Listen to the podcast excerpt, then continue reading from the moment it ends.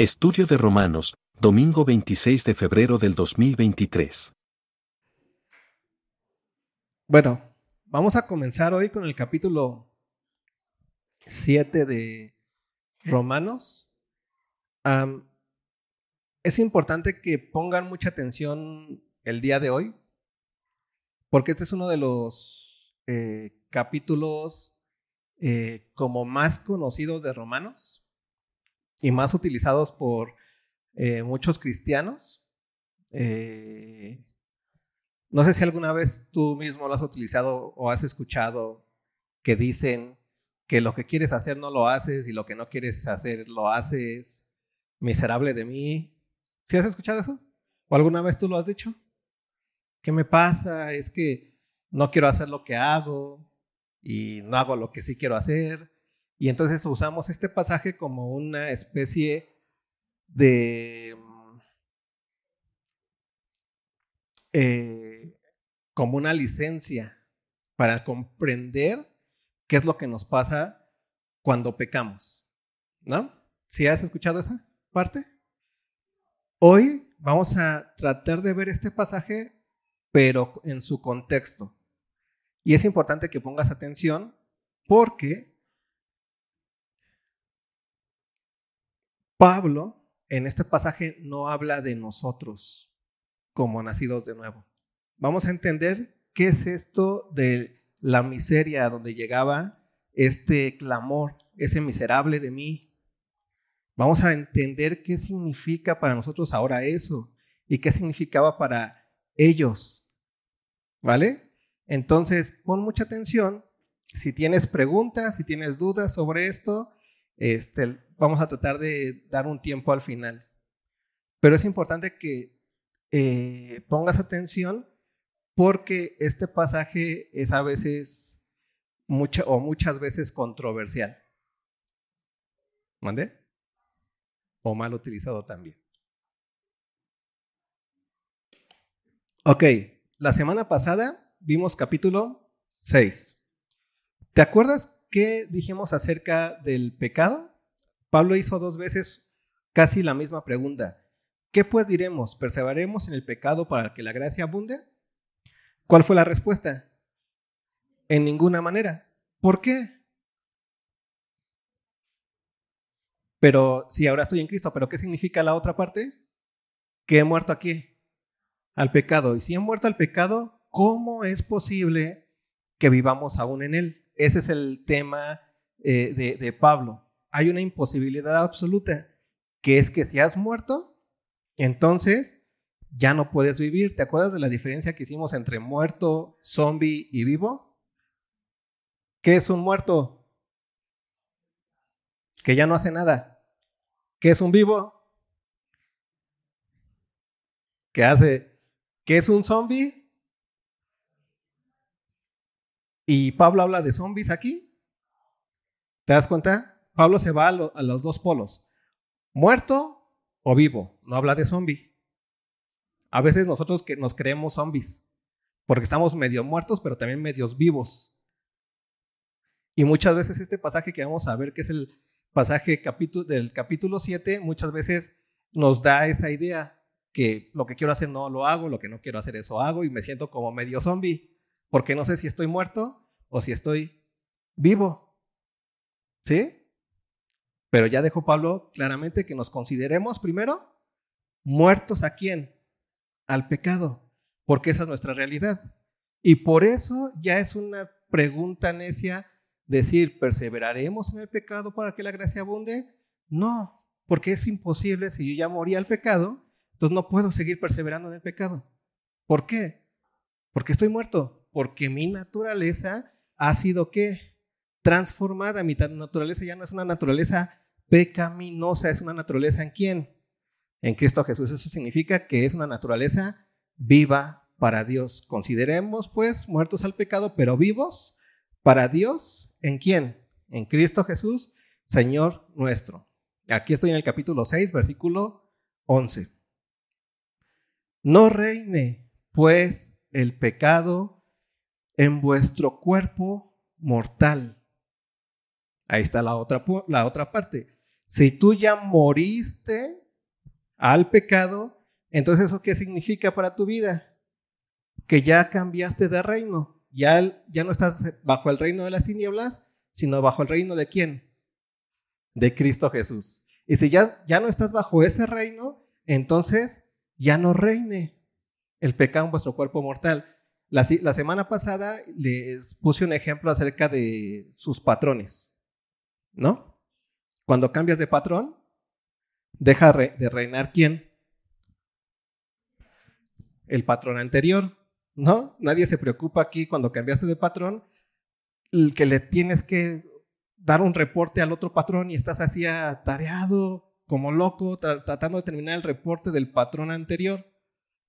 ¿Por qué ya no se lo das o por qué no es lógico? Porque ya no trabajas con él. Eso significa que él ya no tiene un poder sobre ti. Ya no le debes nada. Él ya no te debe nada. Ya estás para quién?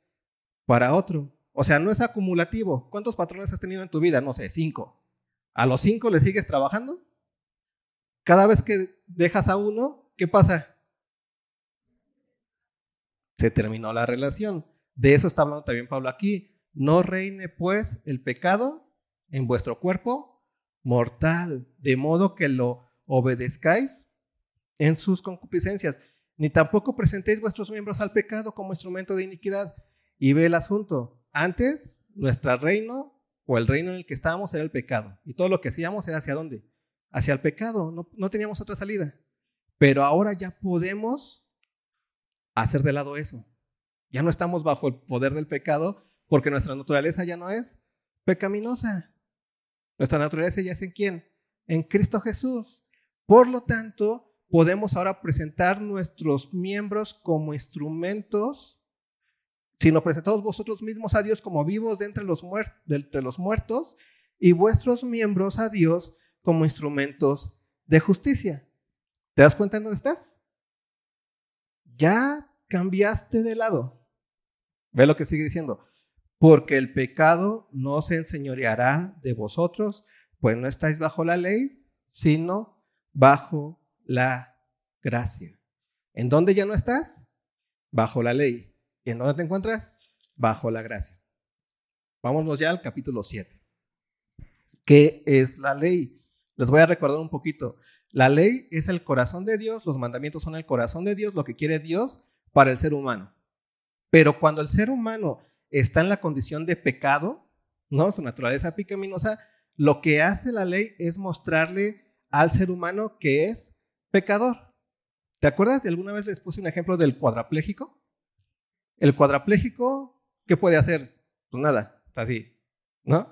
Y la ley viene y dice, yo hice al ser humano para que el ser humano caminara, para que tuviera familia, para que disfrutara, para que tocara, para que viajara, y el cuadrapléjico en su mente está entendiendo en su cabecita todo lo que Dios diseñó para su cuerpo.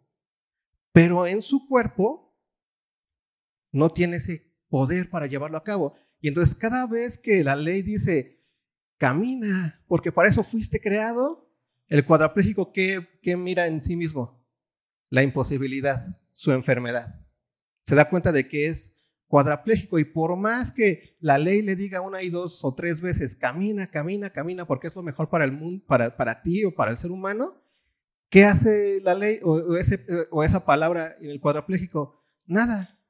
Lo único que hace es hacerle consciente cada vez más que es cuadrapléjico, es cuadrapléjico, es cuadrapléjico, es cuadrapléjico. ¿Sí? Esa es la forma en la, en la que la ley funciona. La ley lo que hace es decirle al ser humano que es pecador. ¿Sí? Ese es el sentido de la ley. La ley lo que hace, por eso en Gálatas, léete Gálatas en la semana, termina diciendo Pablo, la ley es el ayo, el maestro que te lleva a quién? A Cristo. Pero ¿qué te muestra la ley? Que necesitas un Salvador, que eres pecador. ¿Sí? La ley te muestra tu naturaleza pecaminosa. ¿Sí? Pero ¿qué pasó acá? ¿O qué nos ha estado diciendo Pablo? Que tú ya moriste a quién? Al pecado. Y por lo tanto, ya no estás bajo la ley. Porque la ley, ya no tiene sentido para ti. Porque cuando la ley viene, ya no te está mostrando tu pecaminosidad, te muestra lo que ya eres. ¿Sí? Por eso la ley ya, no, ya perdió poder sobre ti. Ahora estás bajo la gracia, porque tu naturaleza es santa en quién? En Cristo Jesús. Quédatelo bien esto, porque ve lo que sigue en el capítulo 7. Y ahí vamos. Dice, comienza con otra pregunta Pablo. ¿Acaso ignoráis, hermanos? Y aquí Pablo le va a hablar a los judíos. Recuerden que en la, en la iglesia primitiva, la iglesia estaba conformada por quiénes? Por judíos y por gentiles. ¿Cuál era la característica del judío? Que estaba bajo la ley. ¿no? El judío era la persona que tenía la ley a flor de piel, que todo el tiempo Dios le quería mostrar su pecado para que él anhelara que viniera a quién? Cristo. Que él sintiera que necesitaba un Salvador y que ese Salvador era quién? Cristo el Señor. ¿Sí? Aquí Pablo se va a enfocar en quiénes? En esos hermanos, en esos hermanos que están llegando al Evangelio, que están llegando a la iglesia, pero que vienen ya con toda esa carga de, siempre, la carga de la ley sobre ellos. Está hablando de quiénes? de hermanos que vienen del judaísmo. ¿Sí? Que su enfoque se encuentra en dónde? En la ley. ¿Vale? Ve lo que sigue diciendo. ¿Acaso ignoráis, hermanos, pues hablo con los que conocen la ley, que la ley se enseñoría del hombre en tan, entre tanto que éste vive? Y pone un ejemplo Pablo, porque la mujer casada está sujeta por la ley al marido mientras éste vive, pero si el marido muere, ella queda libre de la ley de marido. Y lo explica. Así que si en vida del marido se uniere a otro varón, ¿qué va a ocurrir? Se llamará adúltera. ¿Por qué? Porque la ley dice, no adulteres. ¿No? ¿Cuándo adultera o qué es el adulterio? Que es cuando estás casado, estás con quién? Con otra persona. ¿Sí? ¿Por qué la ley que hizo te está diciendo, estás casado, no adulteres? Y de repente te das cuenta que adulteraste. ¿No? ¿Y qué ocurre? Pues eres pecador, ¿sí? Por tu naturaleza pecaminosa. Pero ve lo que sigue diciendo Pablo. Así que si en vida del marido se uniere a otro varón, será llamada adúltera. Pero si su marido, ve esto, muriere, es libre de esa ley. De tal manera que si se uniere a otro marido, no será adúltera. ¿Qué, le, qué la libertó de ese de, de, de, la ley, la muerte de quién? Del marido, ¿no? Entonces Pablo está poniendo como ejemplo que lo único que te puede hacer eh, o libertar de la ley es que la muerte, ¿vale? La paga del pecado es qué?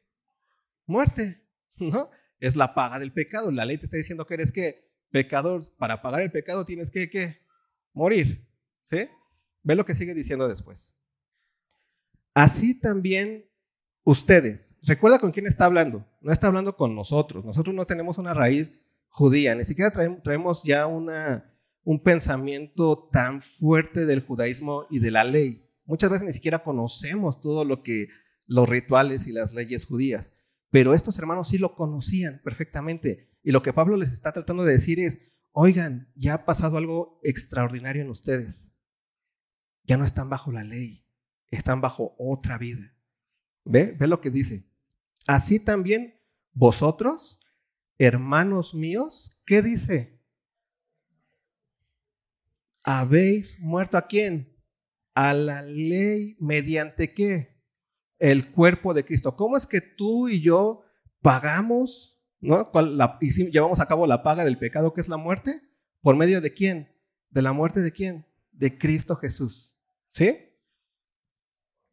mediante el cuerpo de Cristo, para que seáis de otro, del que resucitó de los muertos, a fin de que llevemos fruto para Dios. Porque, y aquí está la clave de lo que vamos a ver ahorita, porque mientras estábamos, y este mientras estábamos está hablando de los judíos. Pablo, ¿te acuerdas quién era Pablo? Fariseo, fariseo de fariseos, ¿no? Era un rabino, era alguien que conocía la ley perfectamente, era alguien que sabía los rituales, era alguien que los llevaba a cabo. ¿no? Era casi ortodoxo, ortodoxo, ortodoxo, ¿no? Por eso Pablo comienza a identificarse con esa manera en la que vivía. Pablo fue uno de los judíos más importantes de su época, pero vivió también ese momento de cambio absoluto de vivir esperando al Mesías como judío y después de vivir en la promesa ya cumplida, que es vivir en Cristo Jesús. Pablo tiene esos dos momentos, ¿sí? Y aquí vamos a entrar a ese momento uno. Porque mientras estábamos en la carne, ¿te das cuenta? ¿Qué es estar en la carne para Pablo?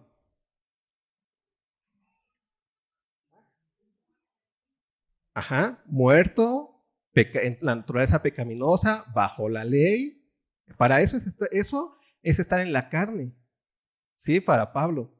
Mientras, y aparte lo pone en pasado, mientras estábamos en la carne, antes, mientras estábamos en la carne, dice, las pasiones pecaminosas que eran por la ley obraban en nuestros miembros llevando fruto para muerte. Ahí lo que está haciendo Pablo es, es describir cómo vivían los judíos piadosos en aquel tiempo. Y aquí nos vamos a meter hacia allá, porque Pablo comienza a describir la vida de un David. ¿Te acuerdas de David? ¿Qué dice la Biblia? Lo más importante que dice la Biblia de David. Que era un hombre conforme a quién? El corazón de Dios. ¿Qué más te acuerdas de David?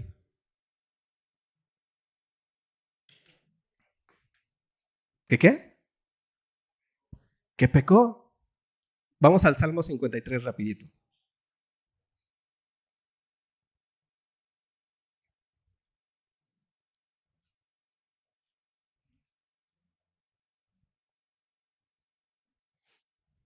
David pecó, ¿no? Salmo 53.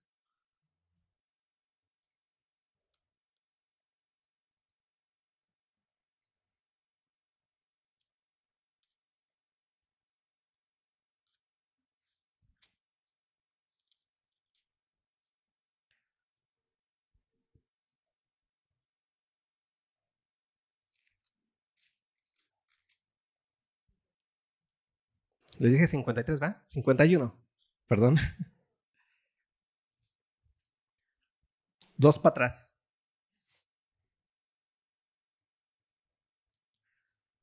Ve esto. ¿Recuerda lo que acaba de decir Pablo con respecto a los cuando antes estaban en la carne? Eso significa estar bajo la ley, ¿no? Antes de que Cristo viniera y los libertara de la ley.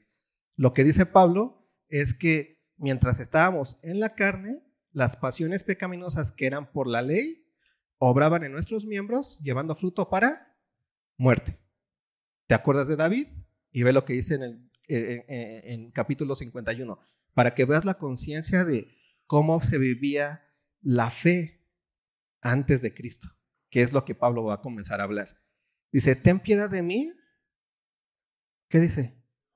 Oh Dios, conforme a tu misericordia, conforme a la multitud de tus piedades, ¿qué dice?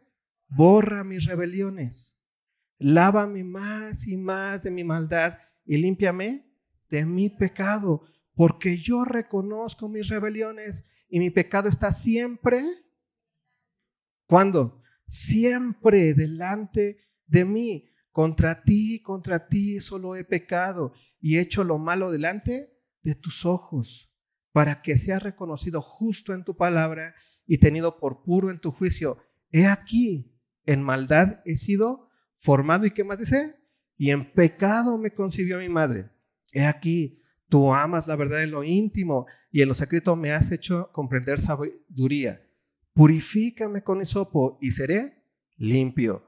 Lávame y seré más blanco que la nieve. Hazme oír gozo y alegría y se recrearán los huesos que has abatido, esconde tu rostro de mis pecados y borra todas mis maldades.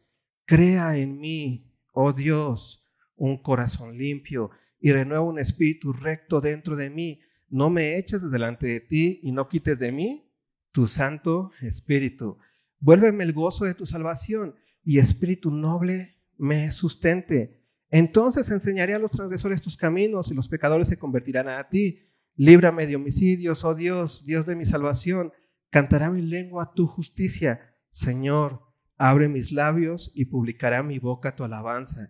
Porque no quieres sacrificio que yo lo daría, no quieres holocausto. Los sacrificios de Dios son qué? El, espíritu quebrantado, al corazón contrito y humillado, no despreciarás tú, oh Dios. Haz bien con tu benevolencia, Sión. Edifica los muros de Jerusalén. Entonces te agradarán los sacrificios de justicia, el holocausto u ofrenda del todo quemada. Entonces ofrecerán becerros sobre tu altar. ¿Aquí de qué está hablando? De toda la tradición de la ley. Cada vez que tú fallabas en una ley, ¿qué tenías que hacer? Sacrificios o ofrendas. Pero la ley lo que hacía todo el tiempo con la conciencia de los judíos era mostrarles que eran qué? pecadores. Que en, que en pecado lo concibió quién? Su madre, ¿no? Que, que su pecado está siempre delante de quién? De él. ¿Por qué? Porque la ley estaba cumpliendo completamente su objetivo, que es que todo el tiempo el judío piadoso entendiera que su naturaleza era una naturaleza pecaminosa que solamente Dios podía transformar por medio de quién? De su Mesías. ¿Sí? Eso es muy importante que lo tengas claro para ver lo que sigue. ¿no? Regresamos a Romanos.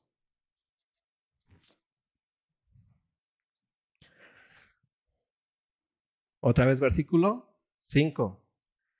Porque mientras estábamos en la carne, ¿qué pasaba mientras estábamos en la carne? Versículo 5 del capítulo 7 de Romanos. Las pasiones pecaminosas que eran por la ley, ¿te das cuenta? Por la ley, obraban en nuestros miembros llevando fruto, ¿para qué? Para muerte. Versículo 6. Viene algo importante que quede, para que quede claro. Pero, ¿cuándo? Ahora. Para Pablo, el ahora es un después de Cristo.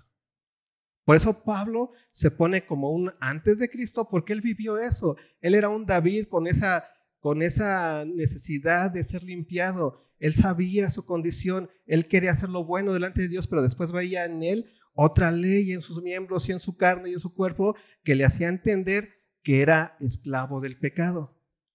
¿Sí? Eso lo vivió David, eh, David y lo vivió Pablo. Pero ahora, después de qué? De que Cristo vino a este mundo, pagó los pecados de todos nosotros, resucitó y está sentado a la diestra del Padre, ahora hay otra historia. ¿Sí? Antes, cuando andábamos en la carne, dice, cuando estábamos en la carne, primero, y está hablando de quiénes, de los judíos. Para Pablo estar en la carne es estar bajo la ley, es estar bajo el poder del pecado en el reino de las tinieblas. Así vivían los judíos, aunque eran piadosos, así vivían. Porque necesitaban también los judíos un Salvador y esperaban también los judíos a un Salvador. ¿Sí? Ve lo que dice la hora. Pero ahora estamos sujetos otra vez a la ley. ¿Estamos qué? Libres de la ley. ¿Qué significa eso de que estamos libres de la, de la ley? Significa que la ley ya no está llevando a cabo su función que antes tenía, que era decirte que eras pecador y que necesitabas un salvador. ¿Por qué? Porque ya no eres un pecador. ¿Por qué ya no eres un pecador? Porque ya has sido salvo por la sangre de Cristo. Tu naturaleza ya no es una naturaleza pecaminosa, es una naturaleza que santa y sin mancha delante de Él. ¿En quién? En Cristo Jesús. Esa es la hora de Pablo. Por eso, en tanto que ha sido salvado, ha sido liberado de la ley. ¿Sí? Pero ahora estamos libres de la ley por haber muerto para aquella en que estábamos sujetos, de modo que sirvamos bajo el régimen nuevo del Espíritu y no bajo el régimen viejo de la letra. Esto que sigue es importantísimo. Porque Pablo reconoce que antes de Cristo estaban los piadosos judíos que querían, que servían a Dios. ¿Y a quiénes tenemos ahí? A un David, a un Abraham, a, un Moisés, ¿no? Los grandes personajes de la fe, a un Enoch, ¿no? A un Elías. A todos ellos estaban sirviendo, pero bajo el régimen viejo de qué? De la ley, ¿no? O de la letra. Pero ahora para Pablo lo que dice es, ya no se sirve así. Ahora hay una distinción. Antes se servía de esa forma porque Cristo no había, no, había venido. Y entonces todos lo servían así, pero podían servirlo bajo su naturaleza pecaminosa. Y el judío era la persona por excelencia que podía servir a Dios, aún teniendo la naturaleza pecaminosa, porque al judío le fueron dados los profetas, le fueron dados los mandatos, Dios se reveló en el monte Sinaí. Al judío es el pueblo que Dios eligió para que en él naciera el Salvador del mundo. ¿Sí? Por eso el judío sabía bien lo que Dios quería. Al judío le dio los mandatos eh, eh, la ley en el monte, ¿te acuerdas? Con, con Moisés. Dios le reveló su voluntad al judío, pero el judío recibió esa voluntad con un problema. Y el problema era su naturaleza pecaminosa. Y por eso para el judío la ley era el ayo que lo hacía todo el tiempo saber su culpabilidad, saber su necesidad y necesitar un qué? Salvador. Por eso Jesús cuando viene dice, yo no vengo por quienes, por los sanos, sino vengo por quienes, por los enfermos, pero para que seas enfermo necesitas entender que estás enfermo. Y lo que hace la ley es decirte, estás enfermo, estás enfermo, estás enfermo, necesitas un médico. Y por eso la catástrofe del judío es que aún teniendo la ley todo el tiempo recordándoles que eran pecadores, pecadores, pecadores, ellos pensaron que la ley lo que hacía era cambiarles el corazón. No solamente recordarles que eran pecadores. ¿Sí? ¿Vamos hasta ahí, más o menos? ¿Seguros? Vamos a entrar a esta parte. Acuérdense de la distinción que nos acaba de hacer Pablo. ¿Cómo se servía bajo el régimen de la ley, viejo de la letra, y bajo el régimen nuevo del espíritu? Bajo el régimen nuevo del viejo de la letra es mientras estábamos en la carne, las pasiones pecaminosas que eran por la ley, obraban en nuestros miembros, llevando fruto para muerte. Y ahí tenemos a quién? A David. Y yo les puse ahorita el, el ejemplo más fuerte que es su Salmo 51. Muchos dicen que lo escribió después del pecado que ocurrió con Betsabé, ¿no? Pero ahí vemos el, corazón que había en David. Te quiero agradar, Señor, pero no puedo. Conozco tu ley, lo, lo hermosa que es, pero no puedo cumplirla. Ten piedad de mí, oh Dios. Ten piedad de mí. Esa era la forma en la que el judío, ¿no? podía decir, envía a tu Mesías, envía a tu Salvador. Ve lo que sigue diciendo entonces. Ahora sí vamos directo a esto. ¿Qué diremos, pues? Ve la pregunta que hace Pablo.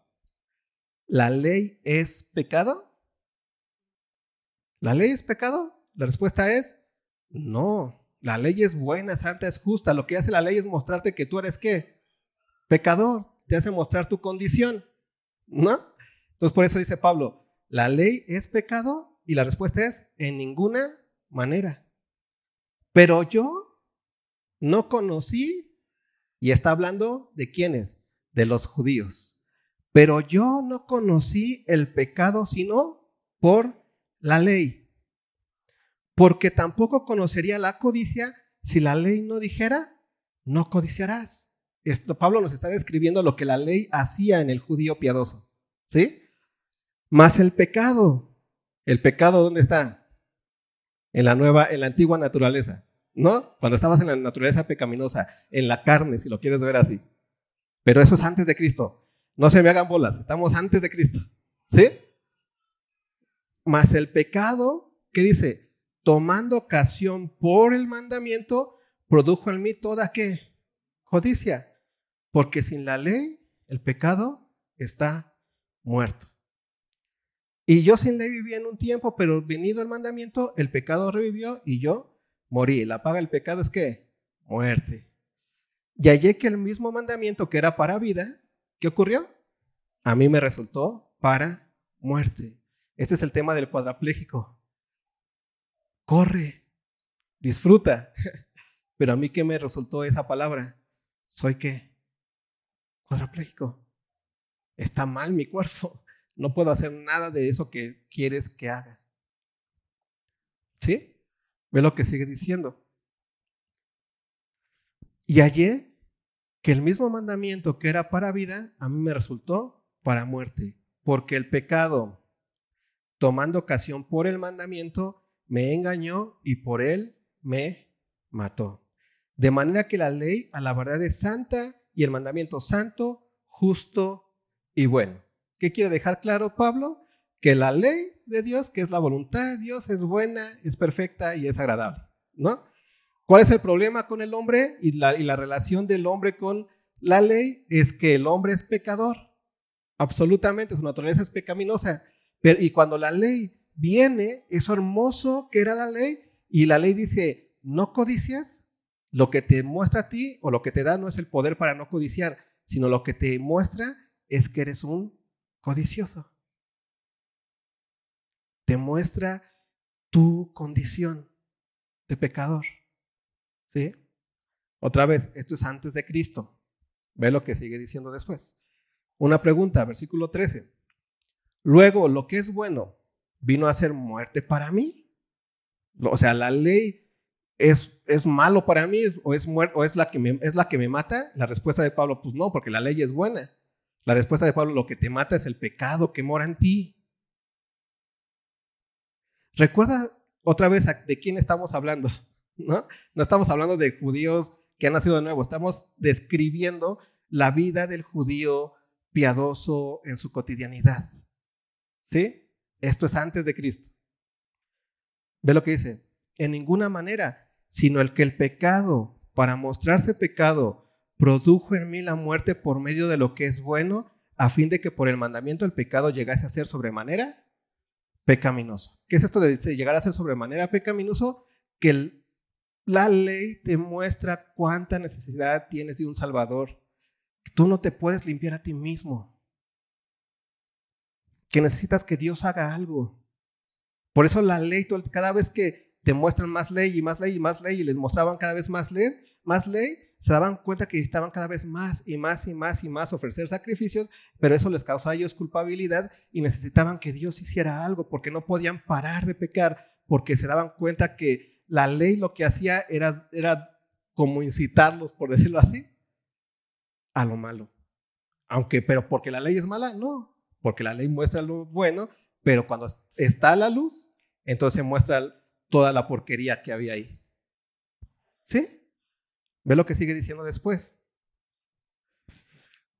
Porque sabemos que la ley es espiritual. ¿Recuerdas a Pablo? A, David. Oh, qué hermosa es tu ley. ¿No? Son, es tesoro, es lámpara a mis pies, es lumbrera a mi, camino. La ley es espiritual. Mas yo soy qué?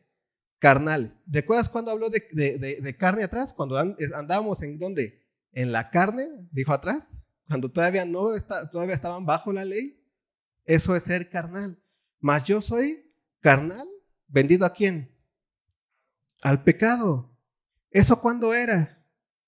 Antes de Cristo, cuando la ley tenía poder sobre ti, cuando la ley incitaba el pecado de tu naturaleza pecaminosa en ti. Y ve lo que sigue diciendo.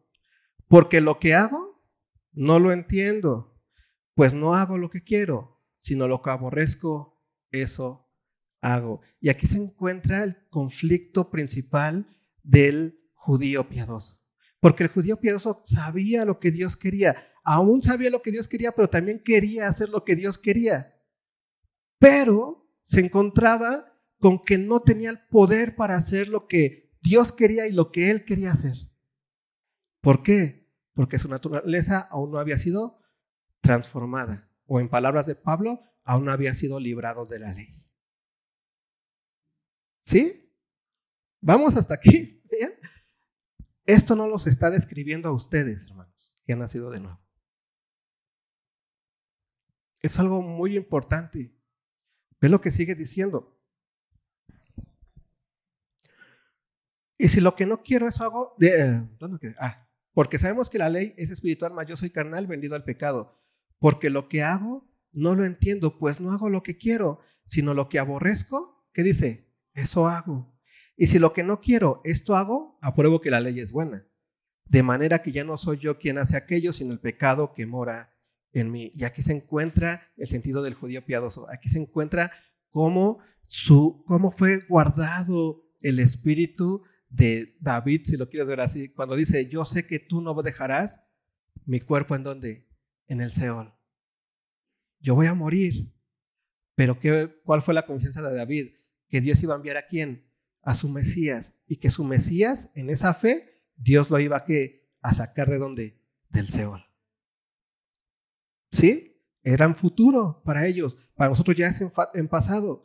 Pero era la vida cotidiana del judío piadoso. Ve lo que sigue diciendo. De manera que ya no soy yo quien hace aquello, sino el pecado que mora en mí. Y yo sé que en mí, esto es, en mi carne, no mora el bien. Porque el querer el bien está en mí, pero no el hacerlo.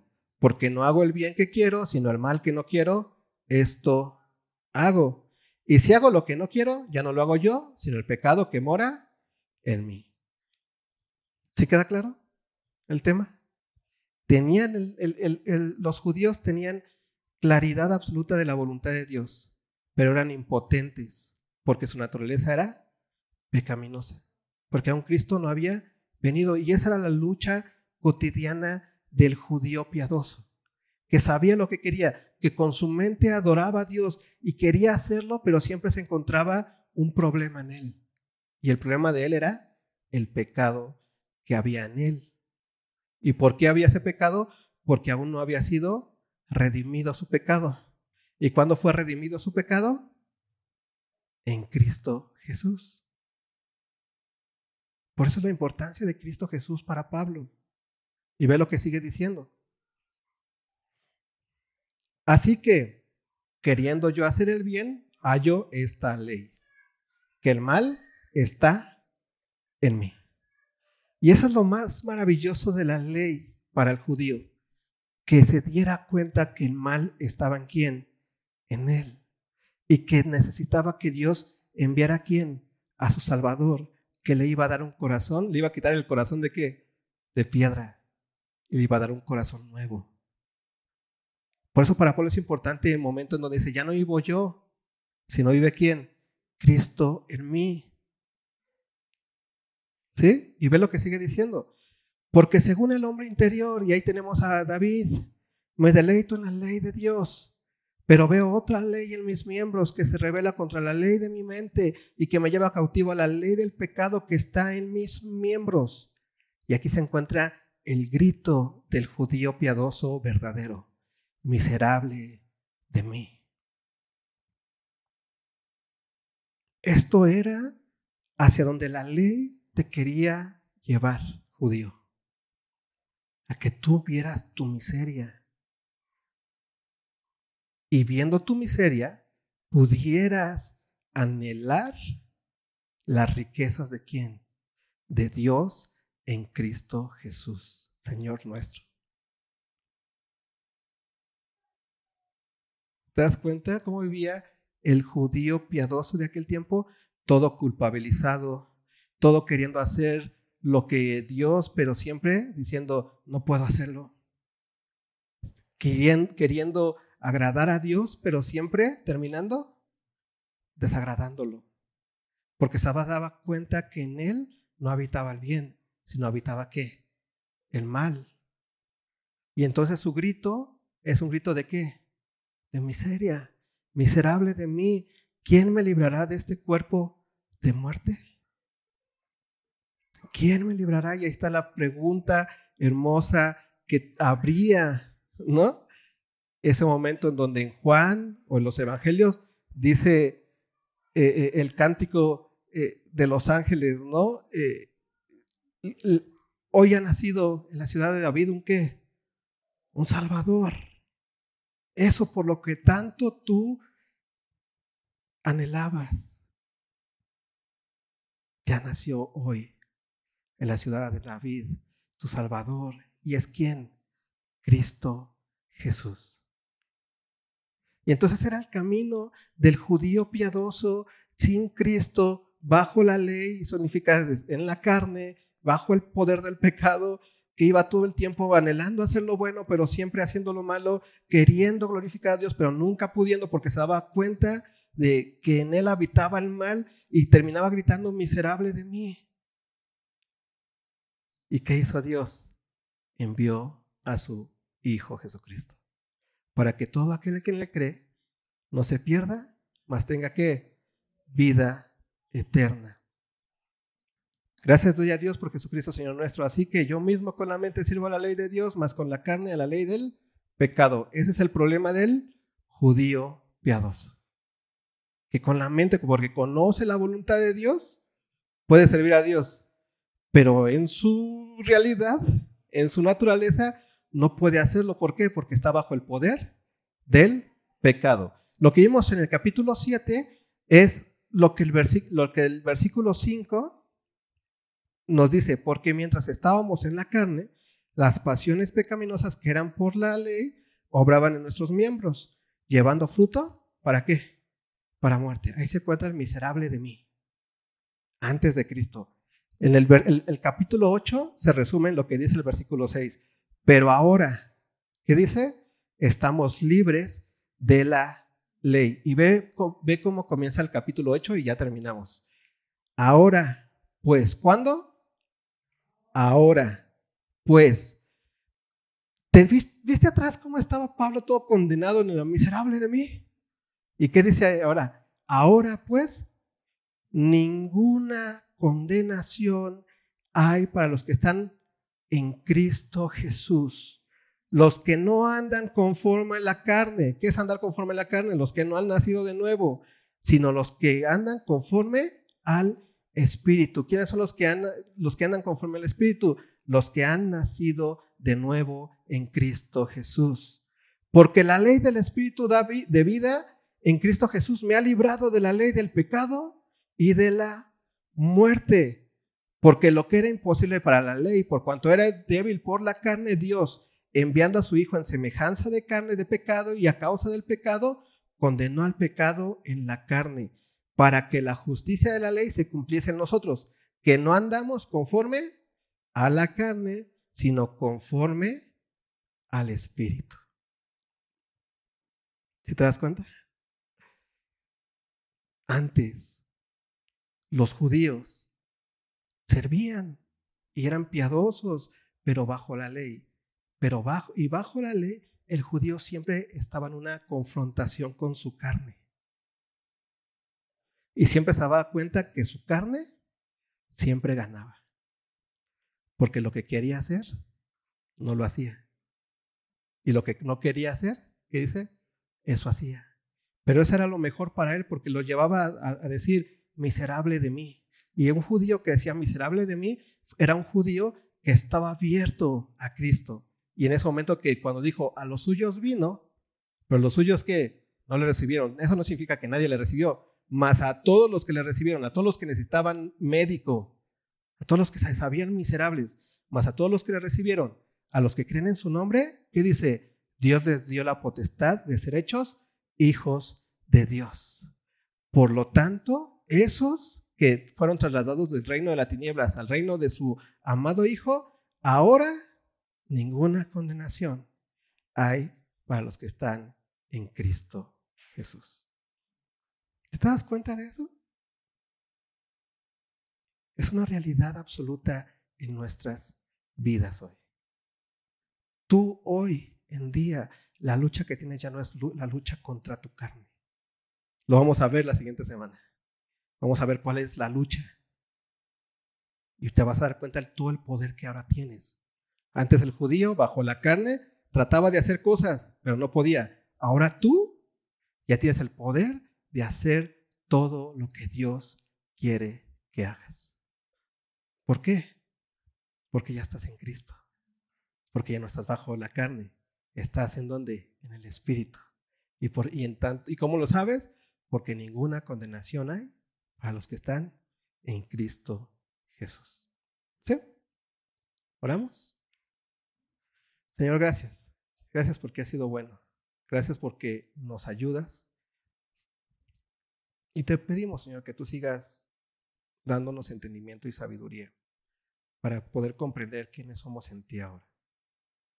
Bendice el tiempo de la reunión que sigue y gracias, gracias por la vida de cada uno de mis hermanos. En el nombre de ti, Hijo amado. Oh.